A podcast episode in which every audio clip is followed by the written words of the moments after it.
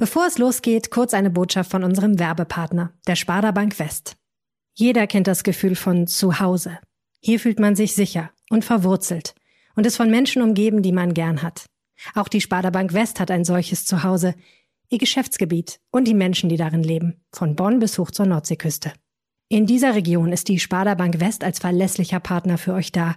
Sie sorgt dafür, dass große und kleine Träume in Erfüllung gehen und fördert gemeinnützige Projekte. Mehr darüber erfahrt ihr unter sparda-west.de slash gemeinsam. Und jetzt viel Spaß mit dem Aufwacher-Podcast. Also ich glaube, die nahende Entscheidung für die Kanzlerkandidatur der CDU hat große Folgen für die NRW-CDU und das werden noch spannende Wochen werden bis zum Juni, wenn dann der Nachfolger von Armin Laschet als Landesvorsitzender gewählt wird. Doch wer wird denn Kanzlerkandidat der Union? Gestern hat sich das CDU-Präsidium hinter Armin Laschet gestellt und die CSU-Spitze weiterhin hinter Markus Söder. Im Podcast sprechen wir darüber, wie es nun weitergehen könnte und was eine Kanzlerkandidatur von Armin Laschet für NRW NRW bedeutet. Ich bin Julia Marchese. Hi. Rheinische Post Aufwacher. News aus NRW und dem Rest der Welt. Kleinere Nase oder vollere Lippen?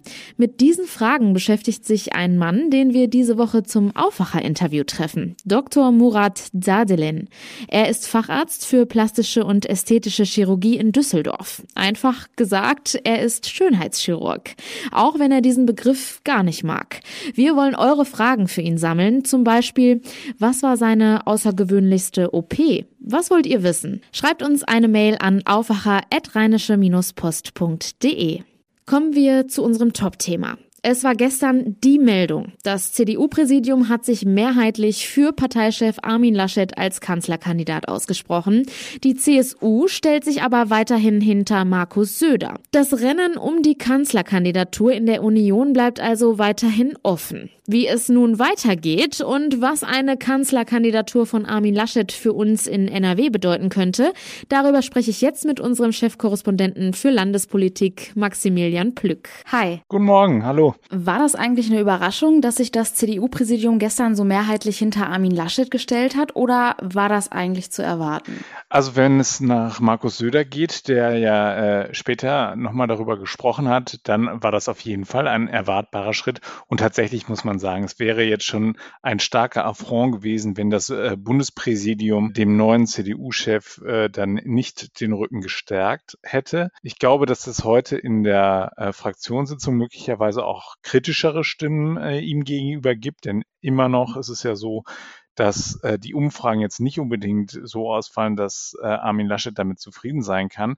Aber das Bundespräsidium und auch der Vorstand äh, waren da sehr, sehr eindeutig. Und die Teilnehmer haben sich ganz klar ähm, für Armin Laschet auch ausgesprochen, unter anderem auch äh, Norbert Röttgen, der ja vorher etwas kritischer war in den vergangenen Tagen. Also da ist ähm, auf jeden Fall bei allen so ein äh, Umdenkprozess in Gang gesetzt worden und äh, Sie haben jetzt schon gesehen, wir brauchen jetzt halt eben hier ein klares, starkes Votum. Und interessant war dann eben die, vor allem die Reaktion von Markus Söder im Anschluss. Was hat denn Markus Söder dazu gesagt? Die beiden hatten sich im Vorfeld darauf verständigt, dass ähm, die beiden Schwesterparteien unabhängig voneinander tagen und dass auch noch keine Beschlüsse gefasst werden.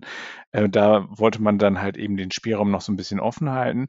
Und er kam dann danach, ähm, nachdem ja doch ein sehr eindeutiges Votum für Armin Laschet stattgefunden hat, so ein bisschen unter Zugzwang. Aber wer Markus Söder kennt, weiß, dass er sich durch sowas nicht beeindrucken lässt. Er hatte dann einen sehr bemerkenswerten Auftritt im Anschluss an die digitale Präsidiumssitzung der CSU, die ihm übrigens auch das Vertrauen ausgesprochen hat und ihn auch nochmal darin bekräftigt hat, dass er weiter versuchen soll, sich äh, um die Kanzlerkandidatur zu bemühen. Und das hat er dann auch gesagt. Er hat gesagt, er nimmt dieses Votum ähm, der CDU für Armin Laschet, äh, das respektiert er, um dann aber hinten anzufügen, äh, das letzte Wort sei noch nicht gesprochen und ähm, anders als Armin Laschet, der gesagt hat, er würde gerne im Anschluss mit Markus Söder reden und auch angedeutet hat, dass es dann eben eine Entscheidung äh, schnell herbeigeführt werden sollte, hat Markus Söder sich da doch deutlich mehr Zeit erbeten und hat gesagt, da müsse man noch mal in die Fraktion hineinhorchen, um dann halt eben später zu entscheiden. Wann kann man denn mit einer Entscheidung rechnen? Es wird heute eine Fraktionssitzung stattfinden. Ähm, da ist noch nicht ganz klar, ob Laschet auch daran teilnimmt. Markus Söder wird auf jeden Fall dabei sein. Und ähm, dann wird sozusagen da nochmal abgeklopft, ob er nicht über diesen äh, Kanal dann halt eben doch nochmal deutlich größere Rückendeckung bekommen könnte. Ähm, ich gehe davon aus, äh, bis Ende der Woche werden wir auf jeden Fall eine Entscheidung haben. Das ist jetzt so ein bisschen davon abhängig, wie sich der morgige Tag entwickelt. Dann könnte es durchaus auch schon früher der Fall sein. Du hast es ja vorhin schon angesprochen. Armin Laschet hat ja jetzt aktuell als Ministerpräsident nicht wirklich gute Umfragewerte. Hilft ihm jetzt diese Unterstützung aus dem CDU-Präsidium? Ich glaube schon, dass er äh, profitieren kann, ähm, aber natürlich, er muss in den Umfragen deutlich zulegen. Wir hatten viele verstolperte Auftritte in Talkshows und so weiter. Das kann natürlich nicht ähm, oder das könnte durchaus die Gefahr bestehen, dass das äh, ihm wieder äh, unterläuft. Er ist halt eben häufig ein emotionaler Mensch, der auch angefasst ist. Wir erinnern uns an den Markus Lanz Auftritt. Aber wo er sich sicher sein kann, also sein, seine äh, NRW-CDU, die steht auf jeden Fall hinter ihm. Er hat gestern da viel positives Echo aus dem Land bekommen. Was heißt das denn für NRW, wenn er wirklich Kanzlerkandidat wird? Also Armin Laschet hat ja schon angekündigt, dass er nicht nochmal antreten wird als NRW-Landesvorsitzender ähm, und dass er dann äh, eben diesen Posten abgeben wird. Voraussichtlich wird das Ganze im Juni stattfinden. Da wird es zwei verschiedene Sitzungen geben. Die eine, da geht es um die Festlegung eben der äh, Liste für den Bundestagswahlkampf. Ähm, das andere ist aber eben die, äh, die Wahl eines neuen äh, Landesvorsitzenden.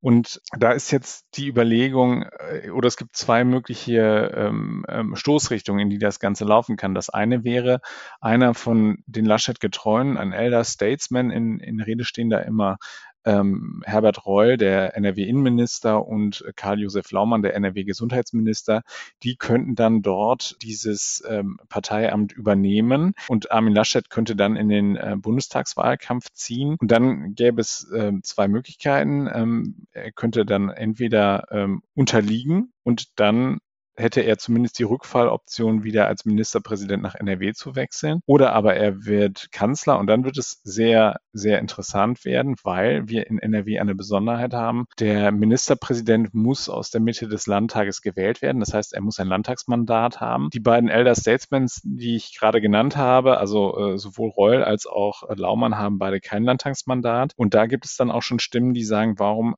macht man dann so eine Zwischenlösung, dann könnte man doch gleich den etwas aussichtsreicheren Kandidaten dann an den Start bringen. Das wäre NRW-Verkehrsminister Hendrik Wüst. Der hat ein Landtagsmandat, der gilt als Nachwuchshoffnung ähm, hier in der CDU und auch als möglicher Nachfolger für das Amt des Ministerpräsidenten. Also ich glaube, dass die nahende Entscheidung für die Kanzlerkandidatur der CDU äh, hat große Folgen für die NRW-CDU und das werden noch spannende Wochen werden bis zum Juni, wenn dann äh, der Nachfolger von Armin Laschet als Landesvorsitzender gewählt wird. Es bleibt also weiterhin noch spannend. Vielen Dank, Maximilian Plück. Sehr gerne.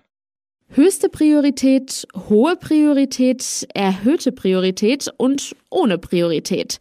So sind die Gruppen gekennzeichnet, die in der Impfreihenfolge festgelegt sind. Zu den besonders zu schützenden Personengruppen mit hoher Priorität gehören auch Schwangere. In NRW dürfen sich ihre Kontaktpersonen theoretisch schon impfen lassen. Meine Kollegin Julia Radke hat dazu recherchiert und weiß, wie das funktionieren soll. Hi Julia. Hallo. Grundsätzlich erstmal die Frage, warum reden wir überhaupt von Impfungen der Kontaktpersonen der Schwangeren? Also warum bekommen nicht direkt die werdenden Mütter eine Impfung? Das empfiehlt sowohl die Ständige Impfkommission als auch die Fachärzte, die empfehlen das noch nicht. Dazu gibt es einfach noch gar keine ausreichende Datenlage, wie das auf schwangere und ungeborene Kinder sich auswirkt. Es werden zwar Grippeimpfungen und so einfache Impfungen quasi weiterhin empfohlen, üblicherweise bei Schwangerschaften, aber Impfungen mit Lebendimpfstoffen, wie zum Beispiel auch für Masern, Mumps, Röteln und so weiter, werden in der Zeit ja nicht gemacht. Und das gilt halt im Moment auch vor allen Dingen für Corona, weil die Datenlage da noch viel zu schlecht ist. Gut, also werden die Kontaktpersonen als Alternative genommen, weil sie sehr viel Zeit mit den Schwangeren verbringen.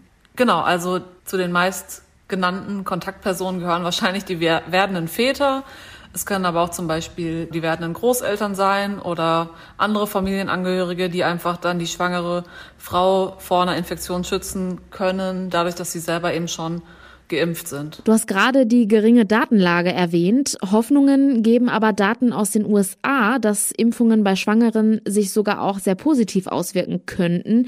Richtig? Genau, also es gibt Daten, die Hoffnung machen. Die haben allerdings jetzt auch noch keine Bandbreite von Probanden gehabt, sondern es waren jetzt erst einmal 131 Frauen von denen 84 schwanger waren und 31 gestillt haben. Und die hat man halt verglichen mit Nichtschwangeren oder auch Frauen, die schon Corona hatten. Und da konnten die Forscher schon nachweisen, dass es auch eine ähnliche Immunantwort gibt. Also dass geimpfte Schwangere sozusagen Antikörper entwickeln und die sogar auch an das Ungeborene über den Blutkreislauf weitergeben und sogar auch in der Stillzeit über die Muttermilch die Antikörper weitergeben, sodass das Baby auch Antikörper hat. Das sind ja erstmal gute Nachrichten. In Deutschland bleibt es aber erstmal bei den Kontaktpersonen. Wo können die sich denn impfen lassen? Bei Schwangerschaft würde ich als erstes an die Frauenärzte denken. Ja, richtig. Das ist auch das ja, angesagte Ziel. Also das Gesundheitsministerium NRW hat darauf hingewiesen, dass das Großziel ist, dass jede gynäkologische Praxis genug Impfstoff bekommt, früher oder später, um die Kontaktpersonen direkt vor Ort dann impfen zu können. Das ist auch dann einfacher, was den Nachweis der Schwangerschaft betrifft. Das sind ja halt die betreuenden Frauenärzte und Frauenärztinnen. Das soll das Ganze total vereinfachen. Ja, Fakt ist aber, dass das in den meisten Praxen noch nicht angekommen ist. Also die haben einfach noch keinen Impfstoff erhalten. Dementsprechend geht das dort noch nicht. Und an wen sollen sich Schwangere mit ihren Kontaktpersonen dann wenden? Also grundsätzlich ist der Rat vom Gesundheitsministerium NRW, dass sich die Betroffenen an das Impfzentrum wenden sollen, und zwar vor Ort, also an ihrem Wohnort. Es gibt eine Übersicht auf dem Gesundheitsministerium Website, wo die ganzen Nummern der einzelnen 53 Impfzentren in NRW aufgelistet sind. Nicht die Hotline wählen, die für allgemeine Impftermine der Ü80-Jährigen oder jetzt Ü70-Jährigen freigeschaltet ist, nicht über das Online-Portal gehen der Kassenärztlichen Vereinigung. Das funktioniert alles nicht. Und da haben sich auch einige Leser schon gemeldet, dass das nicht klappt. Die Stadt Düsseldorf hat da aber zum Beispiel noch mal etwas andere Informationen rausgegeben. Welche sind das? Genau, Düsseldorf hat eine Pressemitteilung rausgegeben schon in der letzten Woche, dass sich ja Betroffene, also Kontaktpersonen, beim Gesundheitsamt der Stadt melden können, an eine bestimmte E-Mail-Adresse direkt hinmailen können und werden sozusagen höher priorisiert und können Termine dann darüber vereinbaren. Das gilt nur für Düsseldorf. Es ist in jeder Stadt leider anders. Es gibt Städte, die sagen, wir wissen davon noch gar nichts. Es ist bei uns noch gar nicht angekommen. Wir haben gar keinen Impfstoff. Also da kommen die verschiedensten Rückmeldungen, dass das äh, an vielen Orten noch nicht funktioniert. Problemlos klappt es also noch nicht überall. Du hast erzählt, dass dir deshalb auch viele Leser geschrieben haben. Was ist denn dann deine Antwort an sie? Leider habe ich auch keine ja, Lösung für die Leserinnen und Leser. Ich habe es auch übrigens selber mal versucht. Ich bin auch Kontakt, enge Kontaktperson einer Schwangeren und sitze hier in Essen und die Stadt Essen beispielsweise hat derart viele Härtefellanträge, Menschen, die alt und vorerkrankt sind, die erstmal noch durchgeimpft werden müssen. Dann wird jeder Termin angeblich wahrgenommen im Impfzentrum hier in Essen, sodass auch nicht mal was abfällt. Also es gibt keine Nachrückliste oder ähnliches. Auch die frauenärztlichen Praxen haben hier noch keinen Impfstoff. Und ja, das lässt sich leider jetzt erstmal nicht lösen, außer zu warten, bis genug Stoff da ist, weil davon hängt das natürlich ab. Also Fazit, man sollte es in jedem Fall bei seinem Impfzentrum in NRW probieren, denn in manchen Städten geht es ja schon. Dazu gehört zum Beispiel der Kreis Kleve. Und dort, wo es noch nicht geht, geht es hoffentlich ganz bald. Im Impfzentrum oder bei einem Frauenarzt. Einen Link zu den Impfzentren packen wir euch auch in die Show Notes. Danke, Julia. Bitteschön. Die wichtigsten Meldungen aus der Landeshauptstadt gibt es jetzt von meinen Kollegen von Antenne Düsseldorf. Hallo. Guten Morgen. Wir sprechen heute darüber, dass die harte Notbremse in Düsseldorf nicht gezogen wurde. Dann geht es um die geplante Verschärfung des Infektionsschutzgesetzes und wir sprechen noch über Papier- und Verpackungsmüll in Düsseldorf. In Düsseldorf wird es zunächst nicht die strenge Corona-Notbremse geben. Stattdessen hat die Stadt die Testoption aus der Corona-Schutzverordnung in Kraft gesetzt. Wer also einen negativen Schnelltest vorweisen kann, darf weiterhin ins Museum oder ins Geschäft. Der Test darf aber nicht älter als 24 Stunden sein. Diese Allgemeinverfügung gilt zunächst bis einschließlich Sonntag. Mit Beginn der nächsten Woche erwarte man ohnehin neue einheitliche Vorgaben über eine neue Corona-Schutzverordnung des Landes, heißt es von der Stadt. Bei hohen Inzidenzen soll künftig bundeseinheitlich die Notbremse gezogen werden. Heute steht im Bundestag eine Verschärfung des Infektionsschutzgesetzes auf der Tagesordnung. Hintergrund sind die weiter steigenden Corona-Infektionszahlen. Zudem sind die Treffen der Ministerpräsidenten mit der Kanzlerin zunehmend in Verruf geraten, da einzelne Bundesländer ihre eigenen Interpretationen der Regeln hatten.